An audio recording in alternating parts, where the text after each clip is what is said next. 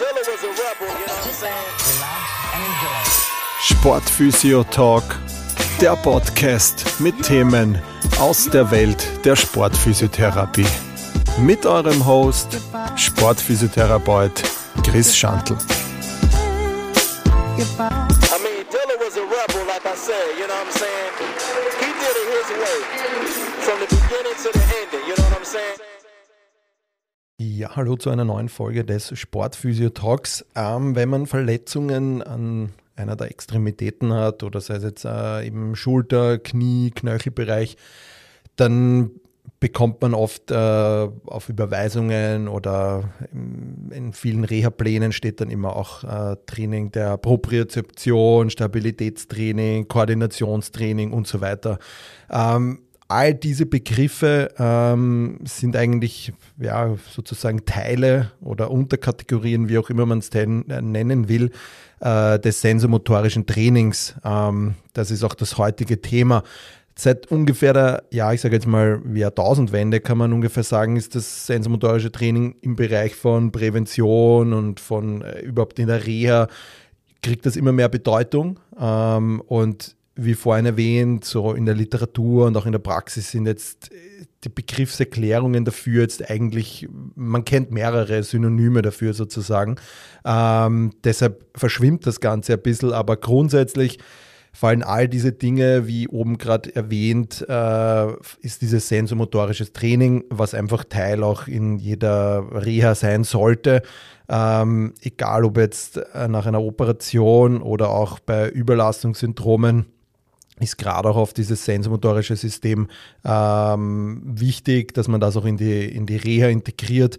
Weiter soll es natürlich auch in Prävention integriert werden oder in Training. Da ist das einfach äh, ganz wichtig, ähm, dass man das auch hat. Warum das Ganze so ist, werde ich dann einfach auch äh, später noch erklären. Ähm, und ja, genau, eben in der Reha ist auch da wieder, wie bei Krafttraining, äh, Sprungtraining, Lauftraining, ist auch da in der Reha ein, ein geplanter Aufbau eigentlich wirklich äh, notwendig auch. Also nicht, dass man da mit den schwierigsten Übungen gleich einsteigt, sondern dass man da einfach auch äh, das wirklich auch äh, aufbaut, eine schöne Progression dabei hat. Das Thema sensomotorisches Training möchte ich in der heutigen Einheit sozusagen besprechen. Einfach so ein paar Definitionen wieder dazu, wie ich dazu stehe, wie ich es in der Praxis anwende, ähm, wie man das Ganze integriert sozusagen in die Reha. Und ja, das ist das heutige Thema, sensomotorisches Training. Also grundsätzlich Sensomotorik, ähm, ja, wie es der Name eigentlich schon sagt, das setzt sich zusammen aus den zwei Wörtern Sensorik und Motorik. Sensorik auf der einen Seite die Aufnahme von den ganzen Informationen und Weiterleitungen, das zentrale Nervensystem, also jetzt Gehirn, Rückenmark und die Motorik ist sozusagen dann die Ansteuerung bzw. die, die daraus folgende äh, Bewegung, Anspannung der Muskulatur. Das heißt, diese Sensomotorik ist sozusagen eigentlich das Zusammenspiel zwischen Muskel und Nervensystem. Ähm, es ist sozusagen diese aktive Komponente des Stütz- und Bewegungsapparates und ja, somit eigentlich die Grundvoraussetzung für sämtliche zielgerechte, zielgerichteten äh, Bewegungsausführungen. Ja. Ähm, grundsätzlich kommen dieses, also funktioniert das sensomotorische System, damit es eben Informationen aus verschiedenen Rezeptoren und Sinnessystemen aus der Peripherie bekommen, also eben aus, aus Knie, Sprunggelenk, Schulter, Ellbogen und so weiter. Ähm, und diese Meldungen werden dann sozusagen über so aufsteigende Nervenbahnen, afferente Bahnen nennt man das, an dieses zentrale Nervensystem weitergeleitet und dort wird dann einfach die Information zu einer Antwort verarbeitet und eben diese Antwort wird dann über absteigende Nervenbahnensysteme sozusagen wieder äh, zu den Effektoren, also Muskel, Sehne, Gelenk, Band, Kapsel, Apparat weitergeleitet und leiten dann dort sozusagen eine Bewegung ein in das Ganze. Ja. Also wie gesagt, das sensomotorische System besteht sozusagen aus eigentlich also einem komplexen, kreisförmigen, zusammengestalteten, geschalteten Strukturen, die eben gemeinsam alle Bewegungsleistungen ausführen. Also es beinhaltet eben diese Sinnesmodalitäten, diese sensorische, die für die Gelenkstabilisierung und äh, posturale Kontrolle, Rumpfkontrolle erforderlich sind und außerdem implantiert der Begriff motorisch sozusagen auch diese, ja, die Leistungsverbesserung der motorischen äh, Ansteuerung. Es gibt da in diesem Sinn so, so drei Sinne, spricht man davon. Man spricht da einerseits von dem Stellungssinn, das bedeutet sozusagen die Orientierung über die Winkelstellung der Gelenke, ähm, wie die Stellung der Glieder zueinander sind, ohne jetzt eine visuelle Kontrolle dazu zu haben. Das heißt, der Sinn wird quasi so als äh, Joint Position Sense bezeichnet, jetzt wenn man das ins Englische übersetzt. Ähm, der Bewegungssinn, das ist der zweite, der steht dann sozusagen für diese Richtungsorientierung und die Geschwindigkeit der Gelenkbewegung quasi bei aktiven und auch passiven Bewegenfalls, äh, Bewegungen, die jetzt ebenfalls ohne optische Kontrolle sind. Wird hier auch oft als Kinethesia bezeichnet sozusagen. Und der dritte Sinn, der da einfach auch bei dem sensomotorischen System noch wichtig ist, auch zu erwähnen, der dieses Ganze dann komplementiert auch das Ganze, das ist der Kraftsinn und der bezeichnet sozusagen die Fähigkeit, ähm, ja, also das Ausmaß an Muskelkraft einzuschätzen, das quasi benötigt wird, um eine Bewegung jetzt äh, durchzuführen, sei es eine Kniebeuge oder ein Schuss und wie auch immer oder gegen einen Widerstand eine Gelenkstellung da auch dann eben zu halten, eben wie bei der Kniebeuge.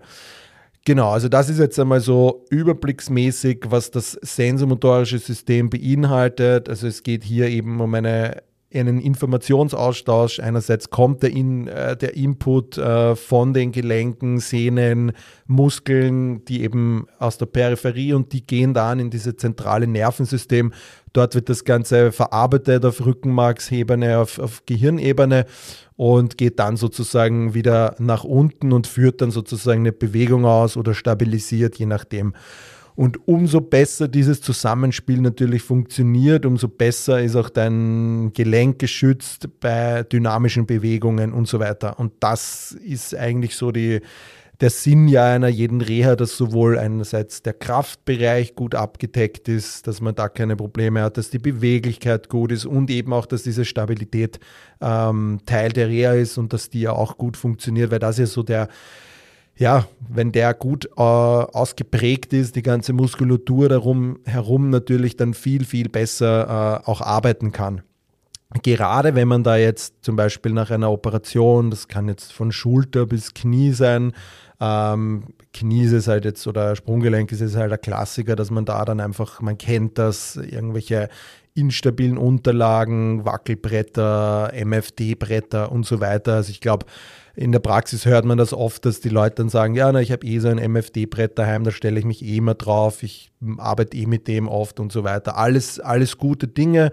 Ähm, es geht aber auch hier, das ist, ich sage immer, ein, ein weiß nicht, jetzt ein Balancepad daheim zu haben, ist das eine. Das ist wie ein Terraband vielleicht daheim zu haben. Ja, man kann da vielleicht bei gewissen Verletzungen am Anfang mit einem Terraband kann man, kann man gut arbeiten zum Aktivieren, zum Reaktivieren nach einer, nach einer Operation.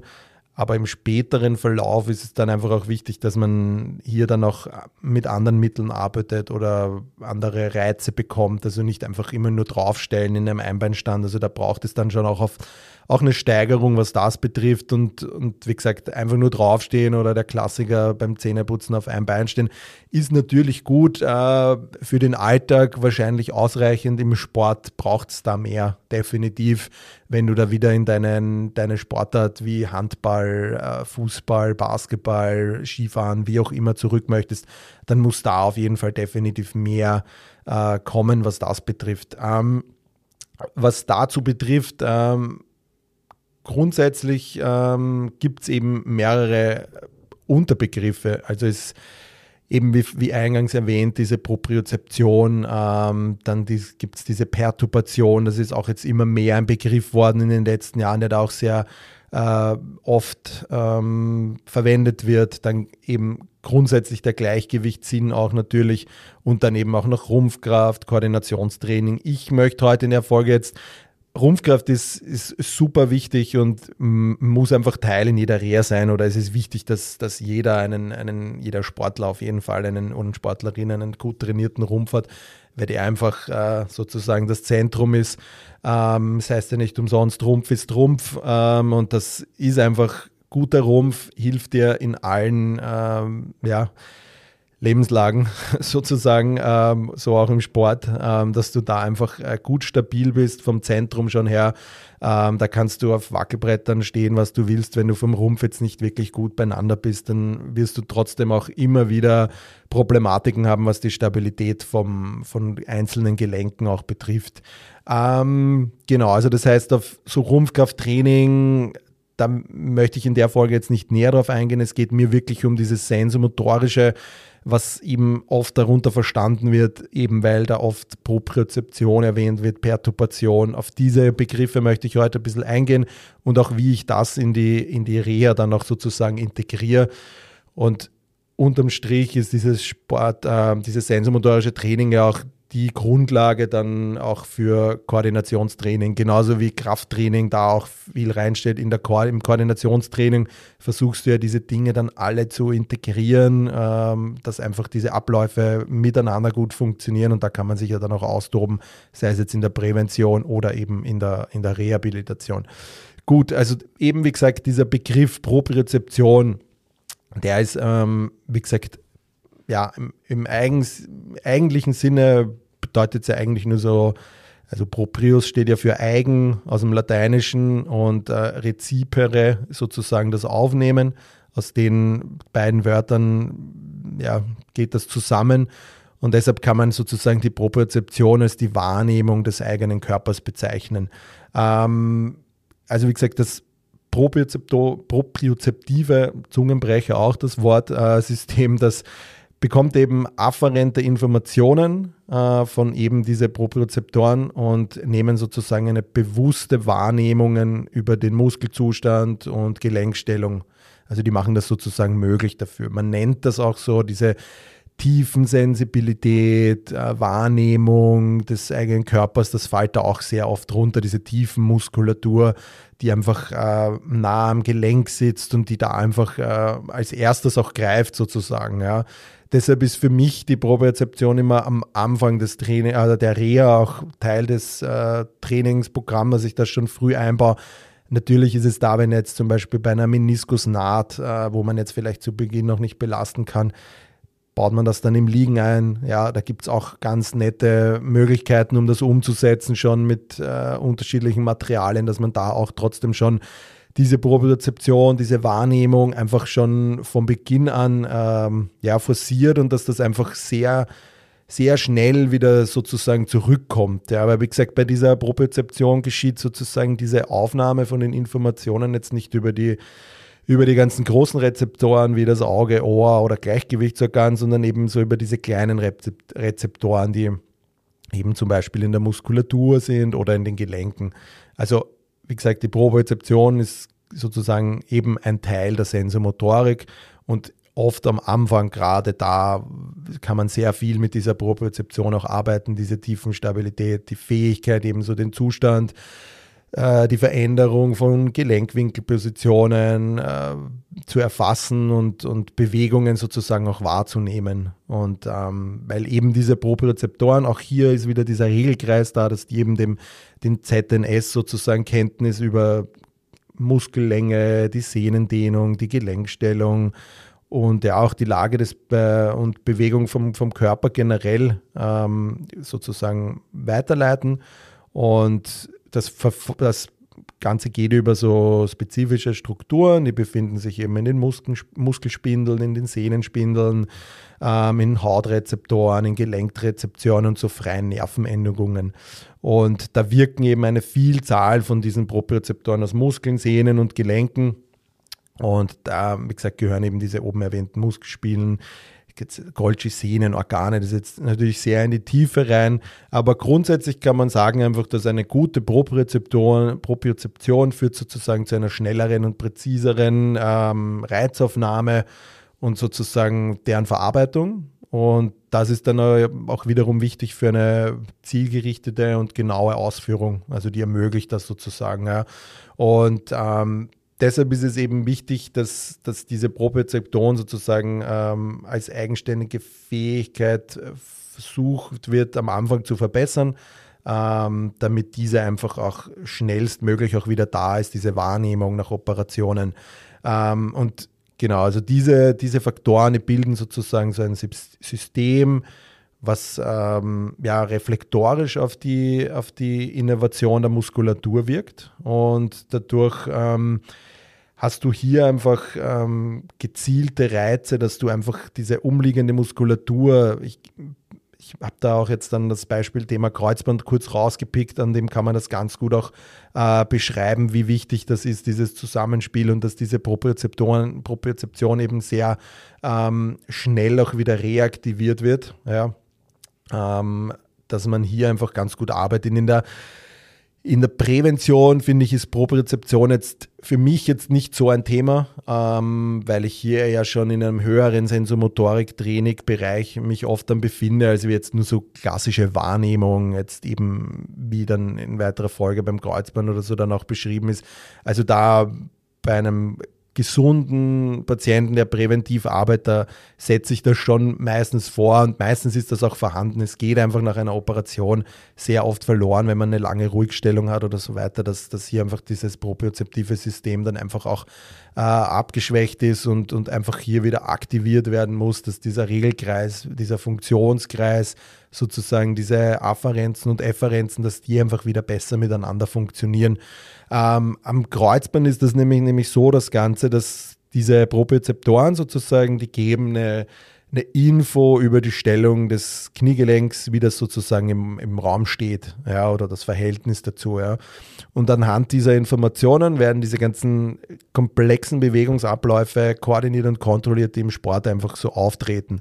Ähm, das heißt jetzt doch, wenn jetzt aber zum Beispiel ähm, jemand sein Kreuzband gerissen hat, ähm, dann gab es da auch zum Beispiel nette Studien, die einfach gezeigt haben, dass, dass diese Fähigkeiten, diese propriozeptiven Fähigkeiten einfach deutlich herabgesetzt sind in den ersten Phasen danach, dass die Leute da wirklich Probleme haben, wirklich Defizite haben, dass wirklich eine funktionelle Instabilität ähm, vorliegt, weil einfach dieser Regelkreis unterbrochen ist, weil dieser, diese Rezeptoren, die die Info weitergeben, die am Kreuzband sitzen, die reißen und somit ist dieser, ja, dieser Kanal sozusagen ähm, äh, beendet und dadurch kommt es dann einfach dazu, dass da nach oben keine Info kommt und dadurch kann einfach dieser Regelkreis auch nicht funktionieren. Deshalb hat man da eben dann sozusagen zwei Probleme. Man hat einerseits diese mechanische Instabilität aufgrund dieser Translation der Tibia. Wir haben das im Beinstrecker-Thema ja auch besprochen, was da passiert. Ähm, dass das dann einfach ein Stress ist. Also du hast einerseits diese mechanische Instabilität, weil einfach das Kreuzband diese Stabilität der Tibia äh, Anterotranslation nicht mehr gibt und auch Rotation natürlich.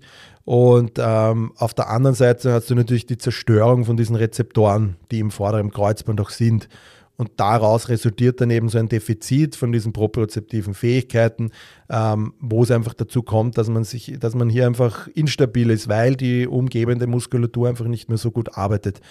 Weil eben diese fehlende, äh, ja, sozusagen diese afferente Rückmeldung aus der Peripherie sozusagen, die kommt, kommt nicht durch. Ähm, dieses neuromuskuläre Ansteuerungsmuster, das verändert sich ähm, und das äußert sich dann eben durch eine verminderte eben, dass man Instabilitätsprobleme hat. Ja, man kann gewisse Gelink, äh, Gelenkwinkelstellung jetzt nicht mehr so gut äh, repositionieren. Äh, man kann ähm, reproduzieren, Entschuldigung.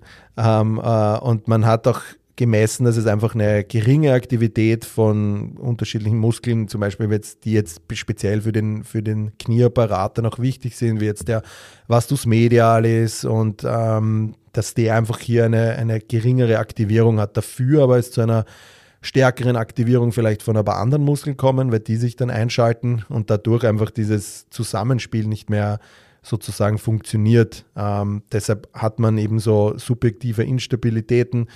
Es kann natürlich beim jeden unterschiedlich sein, aber das Problem ist halt, dass sozusagen jetzt diese alleinige ja, operative Rekonstruktion des vorderen Kreuzbandes nicht ausreichend ist, um diesen Regelkreis auch wieder herzustellen. Es ist nämlich so, dass durch den, ähm, ja, einfach durch den Verlust dieses originalen Kreuzband und dieses neue Kreuzband, was dann eingesetzt wird, dieses, die hat die, diese Rezeptoren einfach nicht. Und man ist sich dann auch immer nicht so im Klaren, ob die auch wiederkommen. Ja, also man gehe davon aus, dass schon nach einer gewissen Zeit vielleicht ein paar freie Nervenendungen, die in die Richtung gehen, auch wieder ein, einwachsen in das Kreuzband. Aber so richtig hundertprozentig sicher ist man da noch nicht. Also man geht dabei schon noch ein bisschen eher davon aus, dass diese äh, rezeptorischen, äh, äh, propriozeptiven Rezeptoren hier einfach auch nicht mehr so zurückkommen, wie sie vorher beim waren. Und deshalb hast du eben einen Verlust von diesen ähm, vorderes Kreuzband und, und Oberschenkelrückseite Reflexbogen. Der ist da einfach und der kann einfach nicht mehr wieder vollständig hergestellt werden.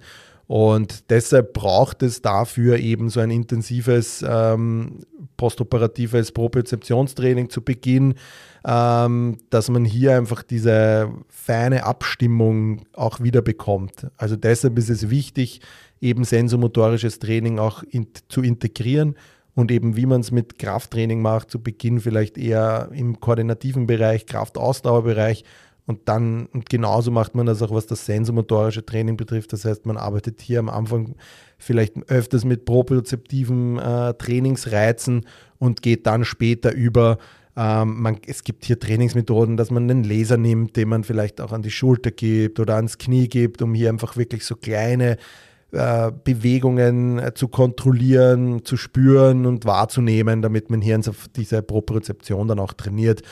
In weiterer Folge wird das Ganze dann natürlich immer dynamischer und intensiver und da gibt es dann eben auch den Begriff der Perturbation, was in, in letzter Zeit immer, immer öfters äh, aufgekommen ist. Es ist eigentlich, ähm, sagen wir so, ist eigentlich ein der Begriff steht im Endeffekt jetzt so für Übungen, bei denen sozusagen auf die Muskulatur oder auf das Gelenk ja, spontane Störreize gesetzt werden. Jetzt zum Beispiel eben, dass man auf wackeligen Untergrund steht oder dass man ähm, ja, den Patienten ablenkt oder mittels Gymnastikball und so weiter und so fort hier vielleicht gegen einen Oberkörper oder einen Unterschenkel einfach einen Input gibt, was einfach zu Irritationen des Gleichgewichts führt. Und ähm, grundsätzlich sorgt das Perturbationstraining für eine Aktivierung des mittleren Teils des Kleinhirnes. Also das passiert dann eher auf Kleinhirnebene, ähm, wo diese neuronal die Kontrolle der Wirbelsäule auch ermöglicht. Also es geht da einfach auch viel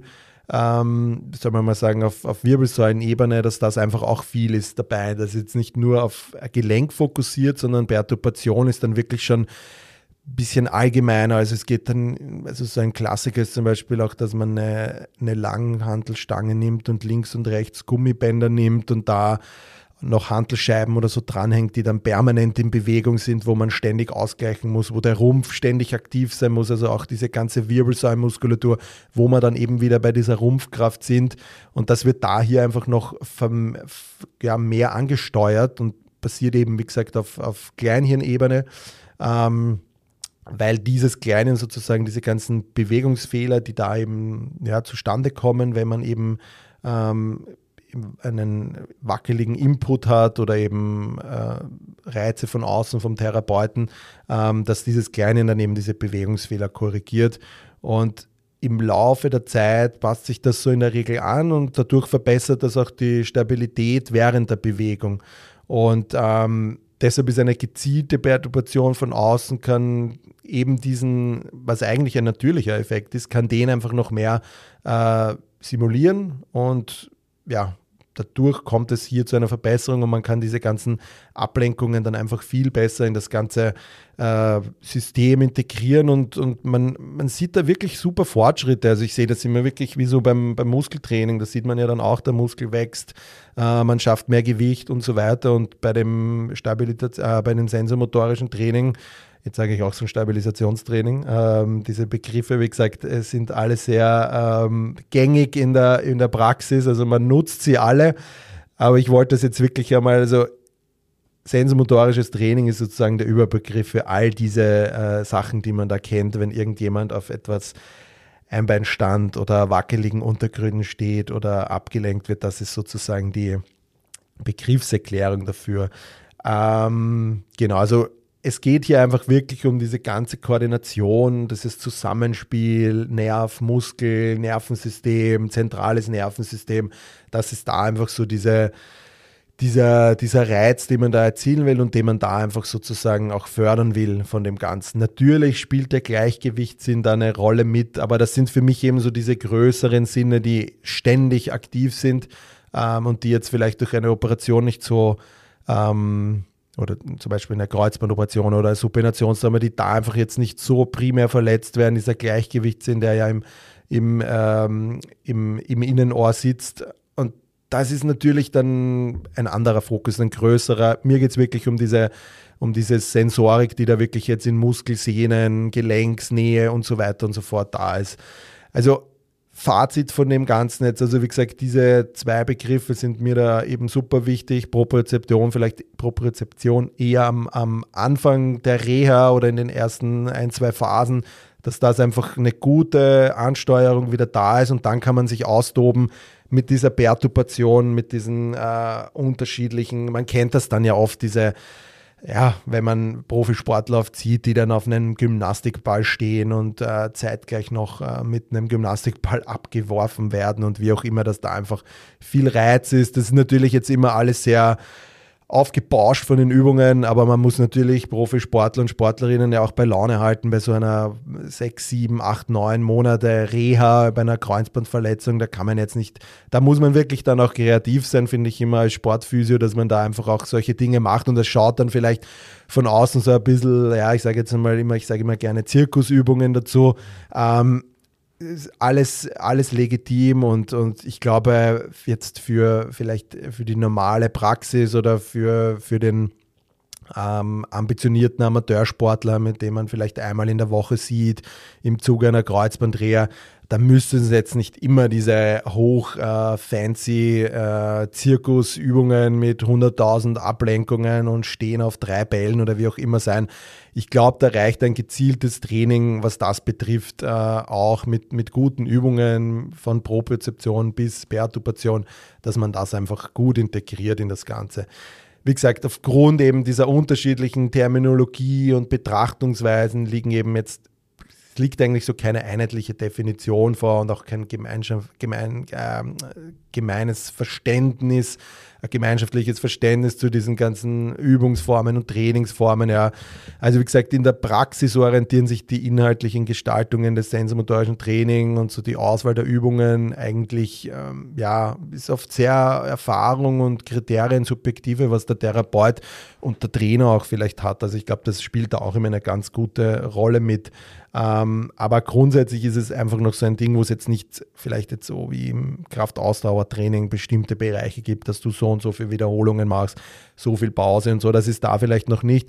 Ich finde es aber schon, ähm, dass es auch hier einen guten Aufbau geben sollte, der einfach gut integriert sein sollte in die, in die Reha auch und dass man sich hier auch Gedanken macht, dass man das System auch wirklich fordert, auch im Sinne von Wiederholungen, dass hier jetzt wirklich auch zu einer Ermüdung kommt, auch auf, auf, auf äh, neurologischer Ebene sozusagen, dass man wirklich merkt, okay, das System überlastet da jetzt. Ja.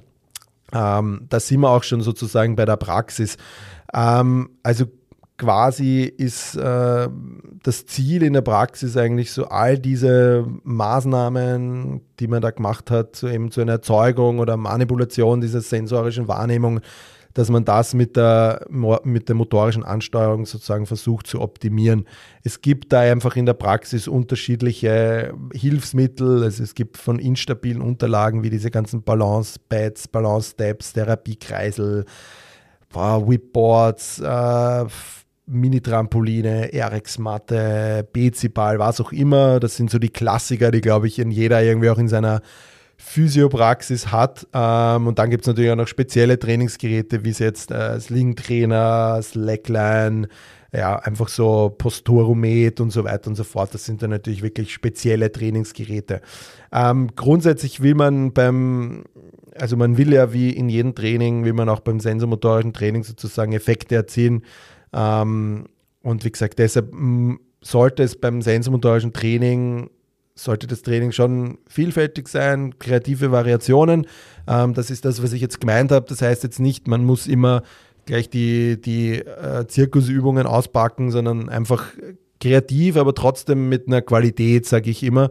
Ähm, und dass man eben viele Bewegungsausführungen einbaut, neue ungewohnte Situationen, Variationen, unterschiedliche Informationsanforderungen, ähm, je nachdem Schwierigkeitsgrad ändern, äh, die Bewegungsausführung sowohl zeitlich, räumlich, dynamisch, tempomäßig, äh, vom Bewegungsumfang. Ja, also einfach hier wirklich, da kann man sich einfach, da, da muss man kreativ sein. Also ich finde jetzt einfach nur jemanden Einbeinstand auf ein auf a RX-Pad und ein äh, Tennisball oder einen Fußball zuwerfen, ja, ist schön und gut, aber ähm, ich glaube, man kann hier schon noch noch mehr machen, ähm, wenn man sich einfach, solange die Qualität passt. Ja, also nicht mit der Quantität übertreiben, sondern hier natürlich auch die Qualität im Vordergrund halten, finde ich immer, dass das einfach auch ein gutes Zusammenspiel ist, das Ganze.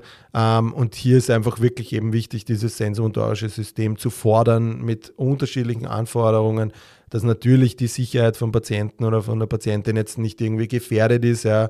Ähm, es gibt ja in unterschiedlichen Wundheilungsphasen unterschiedliche Anforderungen, die man vielleicht beachten muss, wenn jetzt gerade vielleicht ein Umbau stattfindet, dass man hier vielleicht dann nicht zu hoch äh, äh, mit zu viel Perturbation arbeitet in der Phase, sondern da vielleicht eher mit äh, Proprezeption noch mehr. Also das ist dann eben auch immer an die Verletzung angepasst natürlich. Man kann das mit Zusatzgewicht machen ähm, und so weiter. Also wie gesagt, da was die Effekte betrifft, einfach viel Variationen und Kreativität reinbringen in das Ganze.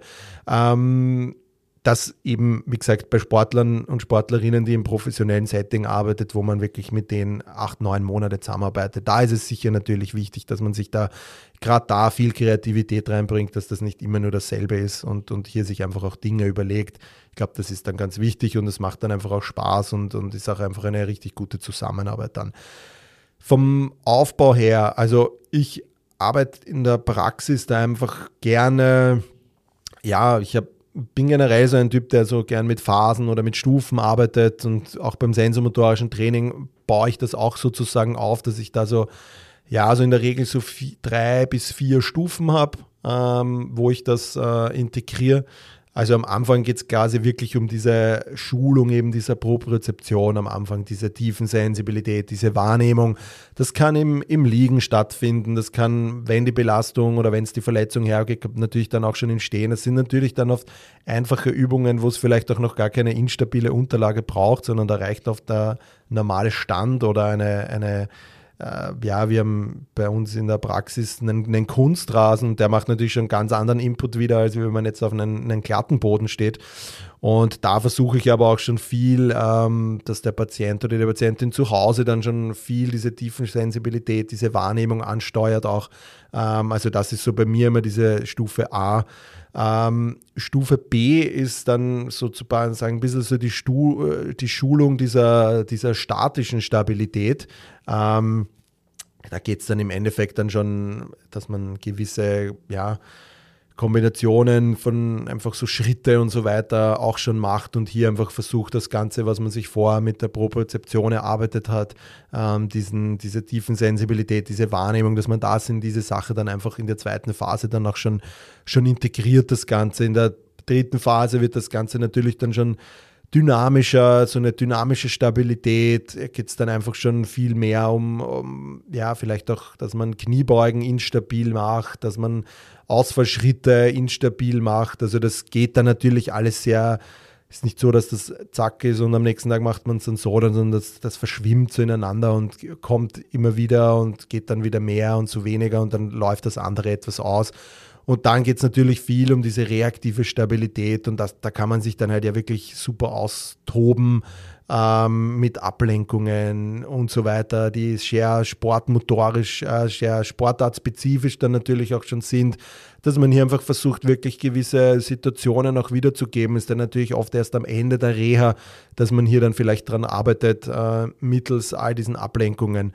Ähm, das ist eigentlich so der, so der Sache, dass man man springt natürlich schon viel früher in der Reha, ähm, aber dass man das dann kombiniert, ist natürlich ein Unterschied, ob ich jetzt jemanden springen lasse im dritten Monat ähm, oder ob ich jetzt jemanden springen lasse im sechsten Monat und ihm dazu noch einen äußeren Reiz gebe. Also das muss im dritten Monat vielleicht jetzt noch nicht sein, dass dann ja noch ein, ein Valgusstress nach innen kommt mittels eines Gymnastikballs, sondern das ist dann vielleicht dann eher erst in späteren Phasen, weil es im dritten Monat beim Laufen dann, wenn das Laufen als Meilenstein mal ansteht, da auch noch gar nicht notwendig ist, dass es hier dazu externen Reizen von außen kommt, sondern eher dann, wenn es wieder darum geht, in die Sportart einzusteigen. Ähm, also wie gesagt, das ist sozusagen der, der Aufbau des Ganzen. Ich habe auch dann äh, versucht, euch wieder ein bisschen Infomaterial bei den äh, Beiträgen auf äh, Instagram und Facebook auch anzuhängen, so wo ich für jede Phase sozusagen eine Übung rausgepickt habe, ähm, die ich da gerne einbaue, die ich da gerne mache, die ich da gerne umsetze. Ähm, das wäre so, ein, so eine Möglichkeit,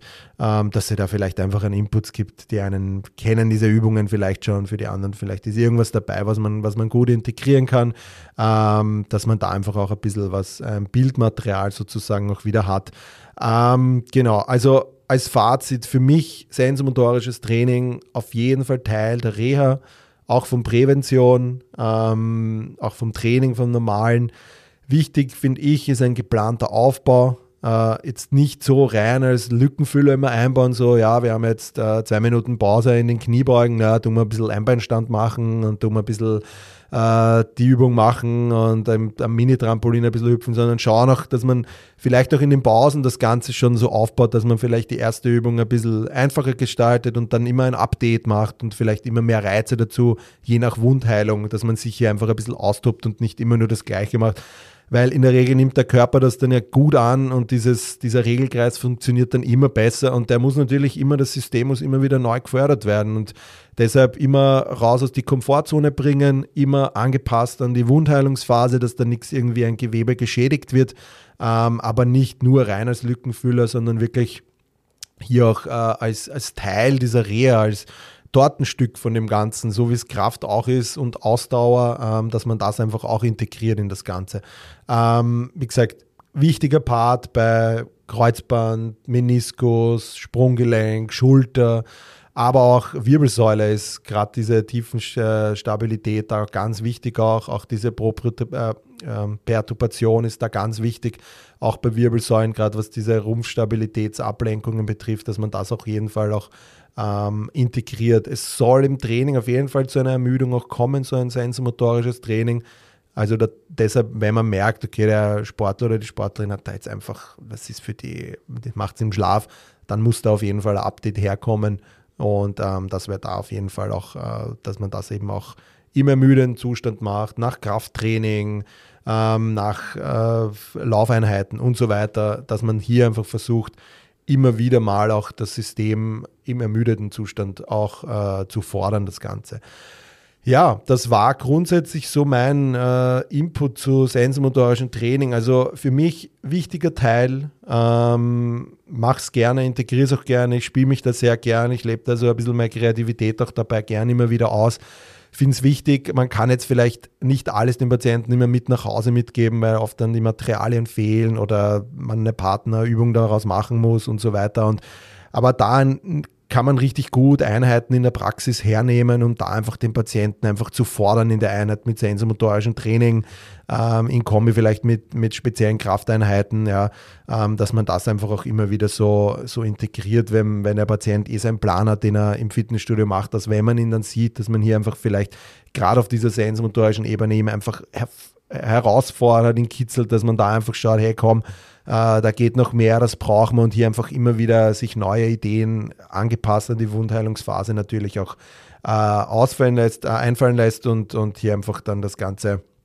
auch dazu einen positiven Abschluss kommt, weil man ja am Ende bei sämtlichen Return-to-Sport-Testungen natürlich das sensomotorische System ja auch mittestet. Einfach sobald, also wenn dieser Zusammen, dieses Zusammenspiel, dieser Regelkreis von Info und Ausführung einfach auch besser funktioniert, dann werden all diese Sprungübungen, Rotationssprünge, selbst die Kraftübungen, ja, äh, funktionelle Kraftübungen, es wird dann einfach alles viel athletischer, viel äh, stabiler ausschauen und das ist einfach so, warum das einfach auch wichtig ist, ähm, dass das auch Teil der Reha ist und es nicht so als nebenbei äh, nur durchgeführt wird, sondern wirklich, es ist ein für mich wichtiger Part auch, aber natürlich auch nicht übertreiben. Es kommt natürlich immer wieder vor, dass ich äh, Leute, ja, na, ich mache eh, ich stemme mich eh in der Stabi-Training nach meinem Kreuzbandriss und dann fragst halt so, ja, und was machst Kraft? Ja, äh, ja, ein paar Kniebeugen vielleicht. Ja. Also es soll jetzt auch nicht sein, dass nur sensomotorisch trainiert wird. Also wie gesagt, es ist immer eine Mischung aus dem Großen und Ganzen, so wie beim Kochen. Ähm, nur mit einem Gewürz äh, schmeckt die Suppe vielleicht jetzt nicht so super. Man braucht da vielleicht immer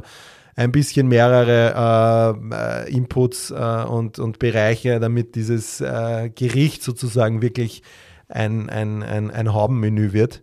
Und genauso kann man es bei der Reha dann sozusagen auch umsetzen, das Ganze. Ja, ähm, genau. Nächste Woche hat äh, der Sportphysio-Talk äh, Urlaub. Ähm, also nächste Woche ist einmal kurz ein Break. Ich werde in der Woche aber äh, spannende Themen ausarbeiten. Ich habe jetzt auch wieder äh, einige Gäste äh, schon, schon sozusagen bereit. Äh, da geht es jetzt nur mehr um die Termine, auch mit sehr, sehr spannenden Themen von Sportlern bis hin zu anderen Kollegen und Kolleginnen aus dem Kraftsport auch. Und ähm, da freue ich mich, das dann schon in den nächsten Wochen mit euch dann oder euch dann auch präsentieren zu können. Ich freue mich, wenn ihr wieder einschaltet, wenn es wieder eine neue Folge des Sportphysiodog gibt. Ich verabschiede mich kurz für eine Woche in den Urlaub. Macht es gut, euer Chris. Ja, das war's auch schon wieder mit der heutigen Folge. Ich hoffe, ihr hattet Spaß dabei. Ich freue mich über ein Like und ein Abonnement auf den gängigen Streaming-Plattformen Spotify, Apple Music und Co.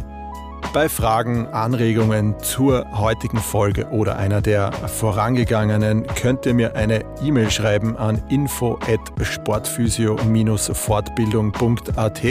Ich freue mich, bis zum nächsten Mal, euer Chris.